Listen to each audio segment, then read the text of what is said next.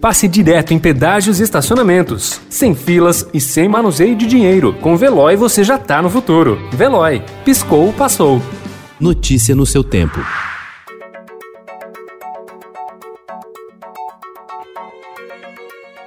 Olá, seja bem-vindo. Hoje é terça-feira, 8 de dezembro de 2020. Eu sou Gustavo Toledo, ao meu lado, Alessandra Romano. E estes são os principais destaques do jornal Estado de São Paulo. Demora da saúde provoca corrida de estados por vacina. Em São Paulo, Dória prevê início da vacinação em 25 de janeiro e recebe pedidos de governadores para a compra da Coronavac. Exames de HIV, AIDS e hepatite viral são suspensos.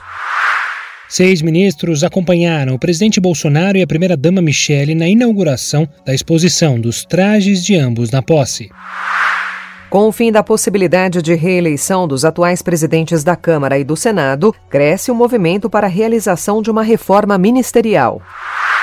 Museu Ambiental no Rio pode virar hotel.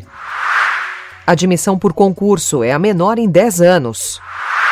George Orwell, renovado, obra de britânico, ganha novas traduções, edições e uma adaptação em HQ. Obra de Bob Dylan tem novo dono. Artista vende direitos de canções à Universal Music. O valor pode passar de um bilhão e meio de reais.